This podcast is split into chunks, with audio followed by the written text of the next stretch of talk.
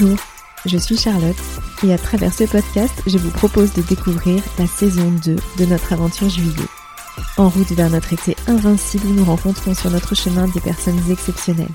Parce qu'elles osent, parce qu'elles sont passionnées, parce qu'elles assument ce qu'elles sont et parce qu'elles nous inspirent, nous avons envie de vous les présenter. Alors venez avec nous et savourons ensemble un instant juillet.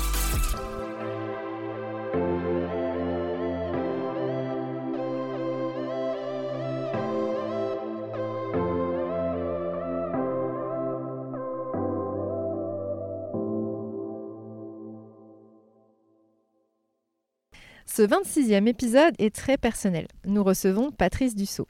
Patrice est un personnage incontournable en Loire-et-Cher. Et je dis personnage sciemment, puisqu'il a même son portrait dans la galerie Tintin du château de Cheverny. Ancien garagiste Peugeot devenu président départemental puis régional de la CPME, Patrice Dussault s'applique par-dessus tout à transmettre son expérience et sa passion aux entrepreneurs qu'il rencontre chaque jour. Et si près d'un demi-siècle nous sépare, je me sens liée à Patrice parce que la rencontre est au cœur de nos vies et pour d'autres choses aussi que vous percevrez certainement au cours de cet épisode. J'ai rencontré Patrice au tout début de ma carrière il y a plus de dix ans maintenant et c'est une rencontre qui a compté sur mon chemin. Et pourtant, nous avons eu des débats, des désaccords, mais comme des personnes qui s'aiment beaucoup, avec toujours des rires, parfois quelques verres de cheverny, mais surtout l'envie de partager ensemble un bout de route. Si jusque-là nous avons interviewé des personnes de notre génération qui, quelle que soit leur histoire ou leur passion, sont au même moment que nous de leur existence, j'avais envie pour cet épisode, à ce moment précis de notre aventure, de discuter avec un homme qui a vécu les mêmes questionnements et qui aujourd'hui possède le précieux trésor qu'est l'expérience. Alors c'est un podcast émouvant pour moi aujourd'hui et je suis heureuse de vous proposer de découvrir Patrice le temps d'un instant juillet. Donc Patrice, bonjour. Bonjour Charlotte. Merci beaucoup d'avoir accepté d'être notre invité sur l'instant juillet.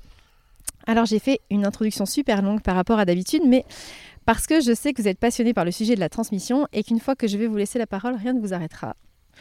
Mais Patrice, nous avons eu beaucoup de discussions passionnantes et encore tout à l'heure avant l'enregistrement sur l'entreprise, sur les engagements, sur l'implication d'une vie. Mais j'aimerais vraiment aujourd'hui parler avec vous de ce qui est essentiel, bouleversant, ce qui fait qu'on se sent vivant chaque jour et qu'à un peu plus de 70 ans, je ne dis pas exactement, on reste passionné par l'autre et par ce qu'il nous apprend. Et je me dis que peut-être, voilà, il y a un sens à tout ça, qu'il y a une rencontre, un instant, un imprévu, qui a peut-être bouleversé votre destin. Et j'aimerais qu'on commence par ça. Il y a beaucoup de choses qui ont bouleversé mon destin. Euh, c'est effectivement la rencontre après ma vie professionnelle euh, euh, d'une jeune fille comme toi. Charlotte, euh, parce que c'est euh, un petit peu le grand-père qui vient euh, parler avec sa petite fille. Et toi, tu étais toute gamine au CG et on avait la même passion de l'entreprise et de réussir les engagements qu'on avait pris l'un et l'autre. Toi, dans le début de ta vie professionnelle et moi, de ne pas louper la dernière marche de ma vie professionnelle. Et ça, c'était important, d'une part, parce que j'avais la conviction à cette époque, euh, une fois que j'avais, euh, disons, créé ma vie professionnelle dans la reprise du garage de mon papa 40 euh, ans auparavant, d'avoir réussi avec mon épouse, qui est toujours mon épouse après 51 ans de mariage, qui a été ma collaboratrice pendant 40 ans. Ensuite, d'avoir eu des enfants qui m'ont vraiment émerveillé par leur carrière aussi, parce qu'ils ont été tellement différents l'un et l'autre toutes ces choses-là, j'avais pas le droit de, louper la dernière marche. Et après avoir vendu euh, mon garage et puis euh, m'être engagé, car j'ai eu une, chance fantastique, c'est d'avoir un père euh, gaulliste de l'époque et une mère social-démocrate. Et, quand on a un père... Déjà le en même temps, en fait. Oui, déjà le en même temps. et c'est-à-dire que j'avais déjà, euh, comme à la CPME derrière, que, que j'ai monté sur le territoire, j'avais un pied dans le, on va dire, le libéralisme tempéré et un pied dans le, dans le social. Et en fin de compte, ça ne m'a jamais quitté. Ce qui m'a jamais quitté, c'est cette notion de, de discernement euh, qui manque, euh, à mon avis, dans la période qu'on traverse aujourd'hui, où on est on est, on est, on est devenus des gosses de riches, des enfants gâtés, les Français, et on est toujours en train de se plaindre de tout, alors que il y a vraiment une chose qui est fantastique, c'est de voir euh, comment des générations comme la tienne, Charlotte, et la mienne, euh, on a pu travailler ensemble sur un projet commun, une cause. On ne travaillait pas pour l'appareil. Toi, tu ne travaillais pas pour le CG véritablement. Tu travaillais pour l'économie et, l'entreprise. Et moi, je travaillais à l'autre bout de la chaîne pour la même cause. Et je pense qu'il fait que plus de dix ans, j'ai gardé les mêmes amis de l'époque, de, de, ton équipe que tu avais. C'est cet émerveillement de prendre une voie et de cheminer sur cette voie. Et quand tu chemines sur une voie, tu rencontres automatiquement des belles personnes. Le tout, c'est de cheminer. Et moi, en fait, ce qui m'avait impressionné à l'époque, parce qu'effectivement, je commençais et euh, donc euh, j'avais pas euh, d'expérience, j'avais pas de légitimité, j'avais juste effectivement une envie, un engagement de, de, de, m'investir pour mon territoire, et effectivement de faire des choses plus grandes que moi, mais voilà, sans, sans, légitimité aucune. Et vous, vous arrivez avec votre expérience et, et vous avez envie à ce moment-là de transmettre, de m'aider, de compter sur moi aussi, de m'apprendre, de travailler avec moi sur ces questions-là. Et ça m'avait impressionné parce que je me suis dit, pourquoi quand on a réussi sa vie euh, personnelle et professionnelle et qu'on a vendu son affaire et finalement on peut bénéficier d'une retraite paisible, tranquille chez soi. comment on décide de se dire non en fait je vais pas m'arrêter là, j'ai un autre combat et je vais transmettre et je vais continuer à rencontrer?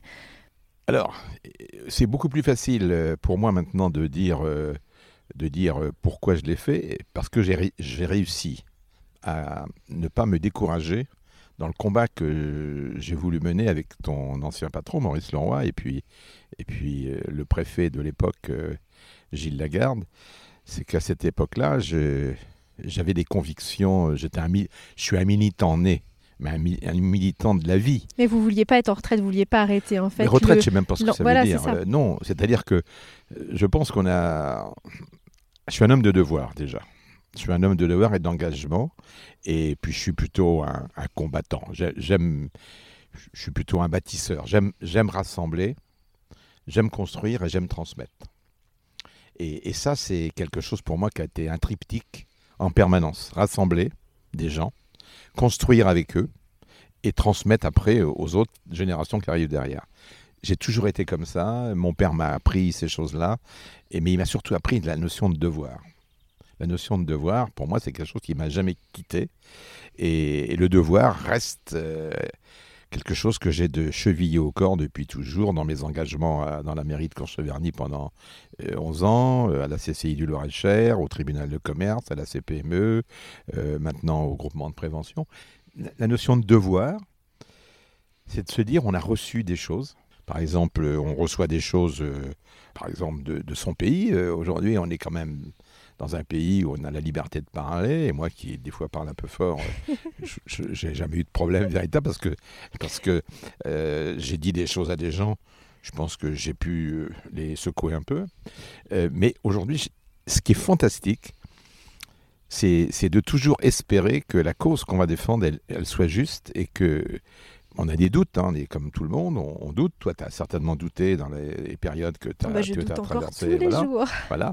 Mais la pire des choses, c'est de ne pas douter. Tout à fait. Hein, la pire des choses, c'est de ne pas douter. Ensuite, moi, j'ai eu beaucoup de chance parce que j'ai rencontré tout au long de ma vie de très belles personnes. mais est-ce que c'est de la chance? Ou est-ce que c'est que vous prenez aussi le beau? Ou est-ce que vous provoquez aussi le beau de chaque rencontre? Parce que moi, je me rappelle quand on s'est rencontrés, sincèrement, voilà, j'avais 20 euh, ans, un peu plus de 20 ans, pas beaucoup plus. Et, euh, euh, vous m'avez considéré.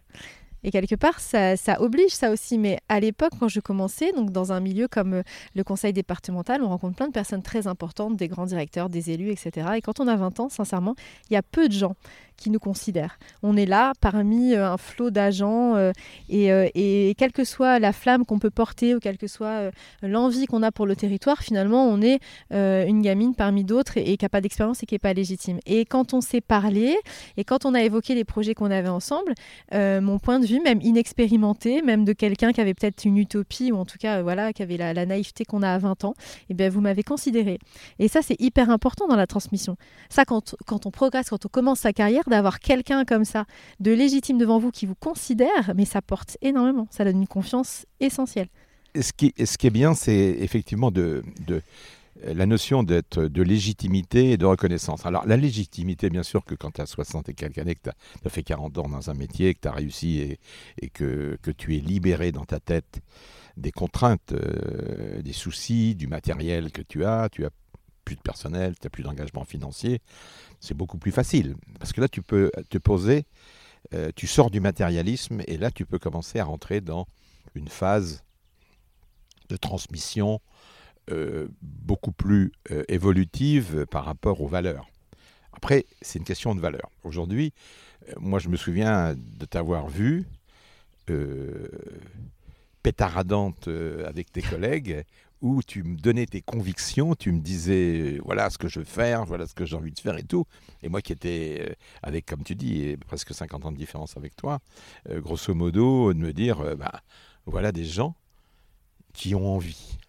L'envie d'avoir envie, c'est fantastique quand même. Et toi, tu étais pétulante là d'idées avec ta collègue et puis et puis Eric Barthez, il faut reconnaître que Eric était un, boss euh, assez ouvert euh, à, tout ce qu'on, à tous nos rêves de, l'époque. Euh, comment on va faire en sorte ce monde meilleur En tout cas, donner une chance qu'on puisse les réaliser. Voilà, Et, les gens comme Maurice Leroy, comme Eric Barthez, comme Gilles Lagarde, comme tout ça, ce sont des gens qui, qui font confiance. Une fois qu'on a gagné la confiance des gens, on n'a plus le droit de les trahir.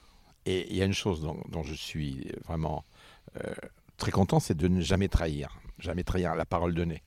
L'engagement, la parole donnée, le devoir. Ça, ça reste quelque chose d'important. Et c'est pour ça que je ne suis jamais rentré en politique.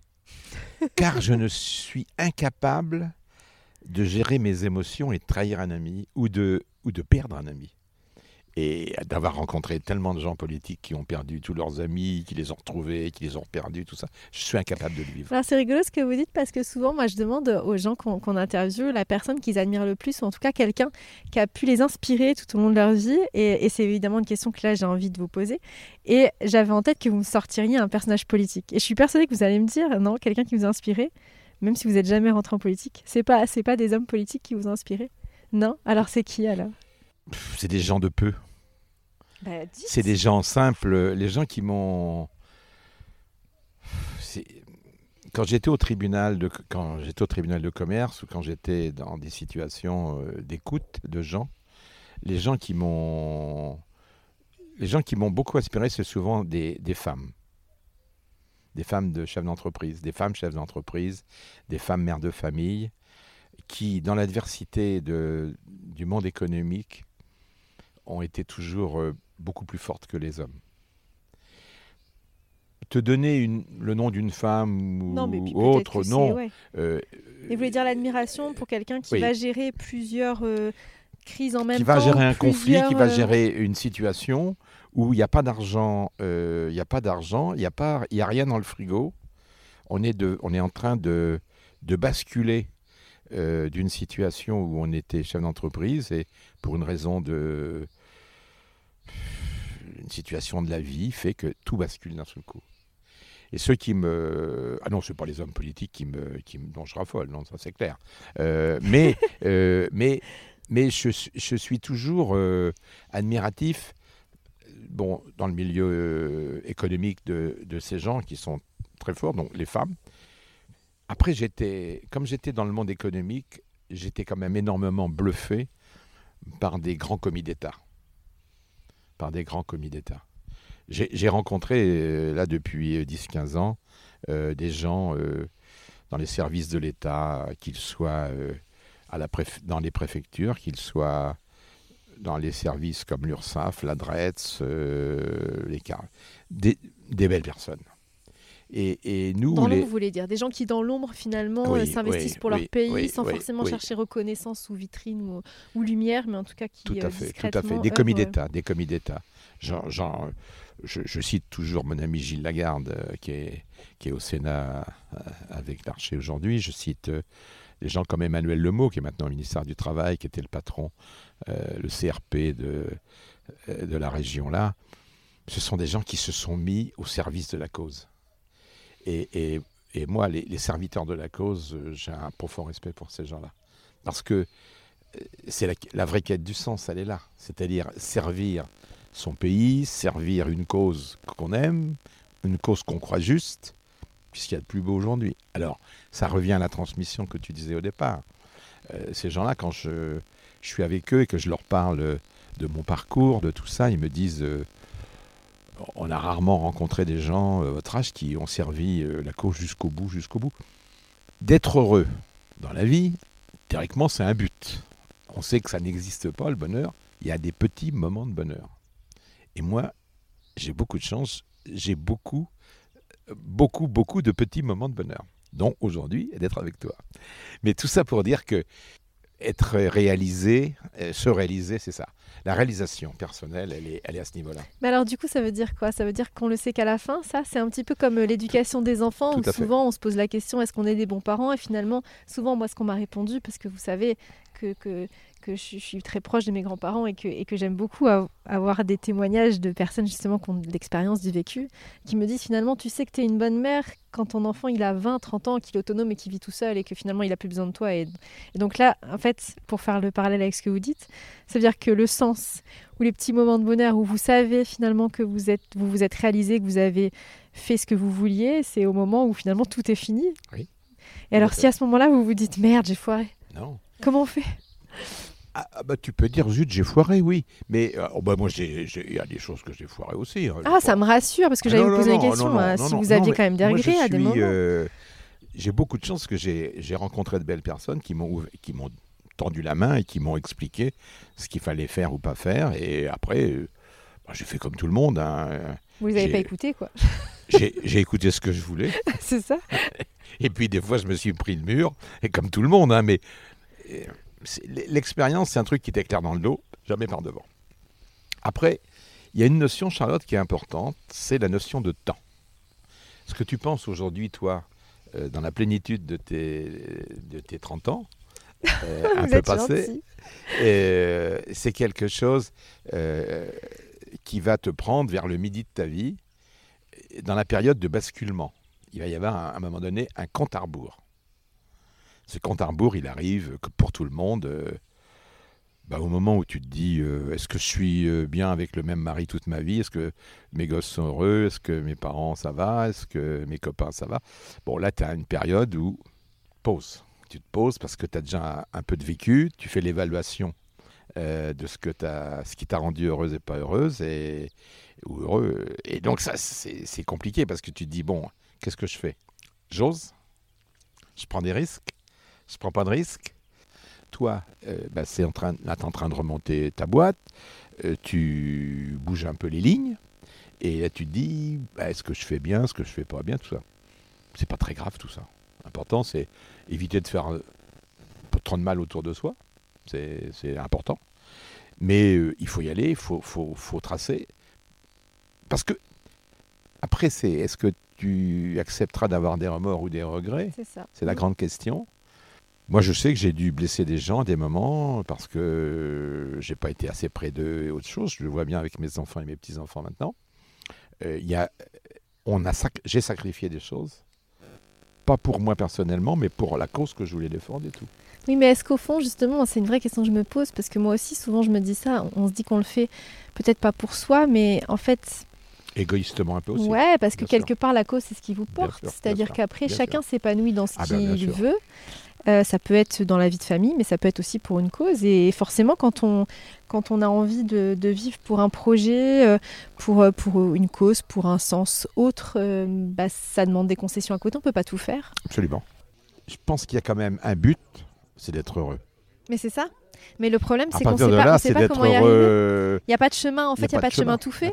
Donc ça veut dire que c'est, euh, enfin, en tout cas, nous, ce, ce à quoi on croit et, euh, et ce qu'on essaie de faire dans Juillet, c'est que le chemin, il est aussi fait de rencontres, c'est-à-dire qu'en fait, on peut avoir un chemin en tête à 20 ans Et pour être heureux, puis finalement, on rencontre des gens, on a des projets, on découvre des choses, on apprend, puis bah, le chemin, finalement, du bonheur, il est peut-être différent de ce qu'on imagine au départ. En tout cas, on le continue.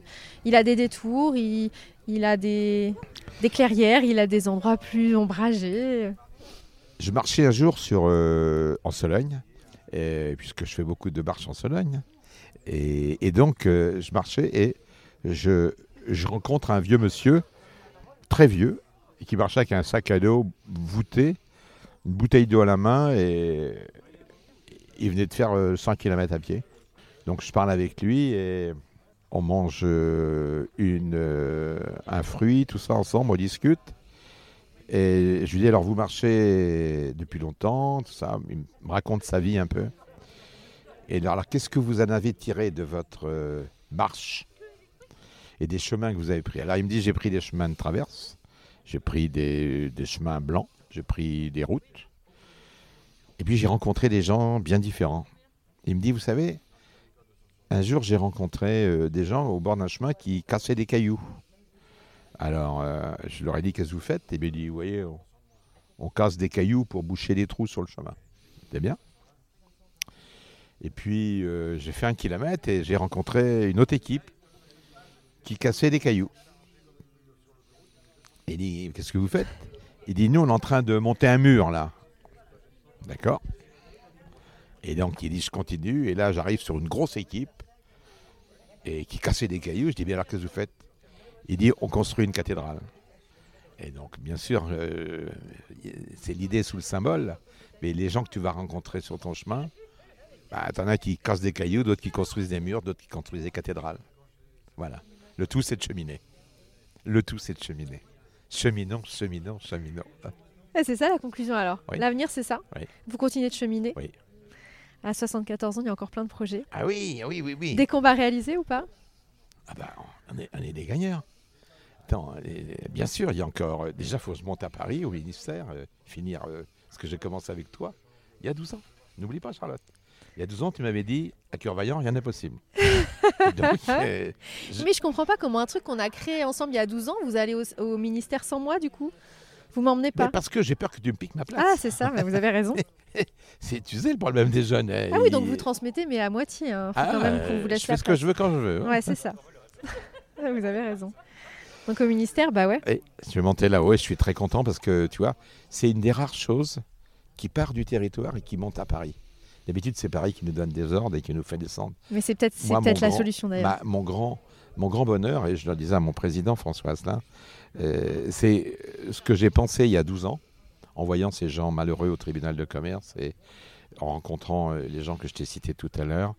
euh, L'alchimie qui s'est passée entre un politique, un commis d'État et un garagiste à la retraite euh, a fait que le grain de blé a pourri en terre et il a germé. Mais il faut qu'il pourrisse pour germer. S'il ne pourrit pas, il ne germe pas. Tu vois ce que je veux te dire? Il faut J'ose ait- pas, j'ose pas voir ce que vous voulez me dire. Et voilà. Parce que là, euh, forcément, on le voit pas parce que c'est juste du son. Mais moi, je vois votre regard, je vois vos yeux, Patrice. Et je sais qu'il y a des choses que vous essayez de me dire que vous me dites pas. ok, genre que je comprends. Voilà, c'est là. Ouais. Je te fais passer des messages. Ah ouais, bah, j'ai bien compris. Voilà, je te fais passer des messages.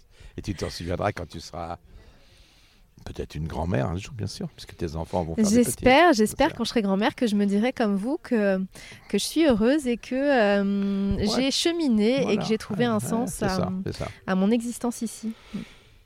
Et puis, euh, c'est le partage au quotidien, c'est ça qui est fantastique. Euh, on fait jamais les choses pour soi, on les fait pour les partager avec tout le monde, et c'est ça qui est, qui est bien. Alors, bon, après, il faut pas être bisounours non plus. Il y a des moments où il faut lever le pied un peu et tout ça, mais quand tu prends une claque par-ci, par-là, tu fais attention après. Puis c'est- il n'y a pas d'avancée dans le chemin s'il n'y a pas des épreuves. Regarde ce qu'on vit aujourd'hui, on vit des épreuves fortes. Le Covid a été des, des épreuves fortes pour tout le monde. S'il n'y a pas d'épreuves, on n'avance pas. Et puis on se rend pas compte Et aussi de ce qui est essentiel. C'est-à-dire que voilà, c'est dans les épreuves aussi qu'on voit ça. ce qui compte. Et on est trop matérialiste, c'est clair. On a, on a évacué le sacré dans plein de domaines. C'est pas pour autant que le sacré, pour moi, c'est pas d'aller à l'église le dimanche matin. Non, hein. j'ai bien compris. Ah, C'est sacraliser les choses. Ouais, ouais. hein. C'est les choses Ah, qui sont c'est pas- importantes en pas fait. que le religieux, hein, on est bien d'accord. Ce qui ne veut pas dire que le religieux n'est pas important non plus. Mais toutes ces choses-là font que la vie, c'est quand même un échiquier. Il faut que tu pousses tout à peu près en même temps. Ta vie de couple, tes amis, tes emmerdes, euh, ton boulot, euh, puis tes projets. Il faut se mettre en mode projet. Le projet, toujours. mode Alors ça voudrait dire que toutes ces, ces choses-là sur l'échiquier, elles sont imbriquées ou qu'elles sont bien séparées, toutes ces choses? Alors, elles sont séparées au départ, mais c'est la globalité. Pensée globale, action locale. Pensée globale, action locale. tout est lié Et, quand même. tout est lié. Tout est lié. Bien sûr. Tout est lié et tu ne peux pas. euh, tu peux réussir ta vie, avoir des meilleurs amis. Si tu loupes ton couple, bah, tu as un caillou dans la chaussure. Et le tout, c'est de tout ça. Et moi, j'ai vraiment ce bol d'avoir pratiquement tout réussi. Non, mais d'accord. Vous avez pratiquement tout réussi. Donc, je- je- j'enlève le pratiquement, ce qui me rassure, parce que je me dis qu'on ne peut pas tout réussir. Donc, si vous me dites que vous avez pratiquement tout réussi, ça veut dire que euh, les, les échecs que moi je ressens ou que j'ai eus, euh, c'est pas très grave. Je pourrais réussir le reste. Tant pis. Et puis, je vais te dire une chose. Les échecs d'aujourd'hui, euh, tu les auras oubliés demain. Bah, je me dis souvent ça. tu- je me dis, qu'est-ce qui, qu'est-ce qui sera. Non, mais sincèrement, c'est une vraie question Le- que je pose. Qu'est-ce qui sera important pour le moi demain? sélectif qu'on a dans la tête, des emmerdements euh, invraisemblables, euh, tu les oublies tout le temps. Tu gardes, c'est ça qui est fantastique, tu arrives à trier dans ta tête et garder que les bonnes choses. Tu vois Ce qui ne veut pas dire que de temps en temps, tu ne reviens pas à des choses en disant, oh dis donc là, ça a été chaud. Mais grosso modo, tu, tu te souviens que de ce qui est positif. Ça, c'est super intéressant. Enfin, euh, pour moi, c'est super inté- intéressant pour ça. Alors, ce que j'ai fait, c'est que j'ai commencé non pas à écrire mes mémoires, mais j'ai écrit, je suis à 300 pages, C'est vrai? Ouais, de, Ça, c'est un vrai scoop. ça c'est un truc fantastique, et je, ça fait 10 ans que j'écris, euh, et ça fait 20 ans que je garde des souvenirs, de manière à les transmettre. Et en fin de compte, c'est l'histoire de, de ma famille depuis trois siècles, puisque mon grand-père est né dans les années 1860, euh, 80, 1880, sur le 19e siècle. Toute ma famille a vécu au 20e et mes enfants et petits-enfants au 21e. Et là, je raconte toutes des. Je raconte pas ma vie, je raconte les anecdotes. C'est des petits, des, tu les trucs qui sont que si tu le marques pas, tu t'en souviens plus. Et donc je garde tout ça et donc des histoires euh, fantastiques. Donc ma Charlotte, je terminerai à 75 ans parce qu'après il faut pas que je déconne quand même. Et tu auras un exemplaire immédiatement. C'est vrai, dédicacé. Bien sûr. Et dedans, tu auras des surprises énormes. C'est vrai Ouais. D'accord. Bah, tu auras toute ma vie. Ah, donc je vais enfin savoir les histoires euh, que, que vous m'avez jamais dites. Ah, celles-là, je les ai gardées pour moi aussi. Ah, donc elles sont pas non plus dans le Je livre. peux pas. La part de rêve. La part de rêve. La part de rêve. Merci beaucoup, Patrice. Mais Charlotte, ça fut un plaisir. On se retrouve très vite pour un nouvel Instant Juillet. En attendant, n'oubliez pas de rire et de crier, de chanter et de danser. N'oubliez pas d'oser. Réalisez vos envies et saisissez vos rêves. Vivez l'instant et osez la liberté. Soyez juillet.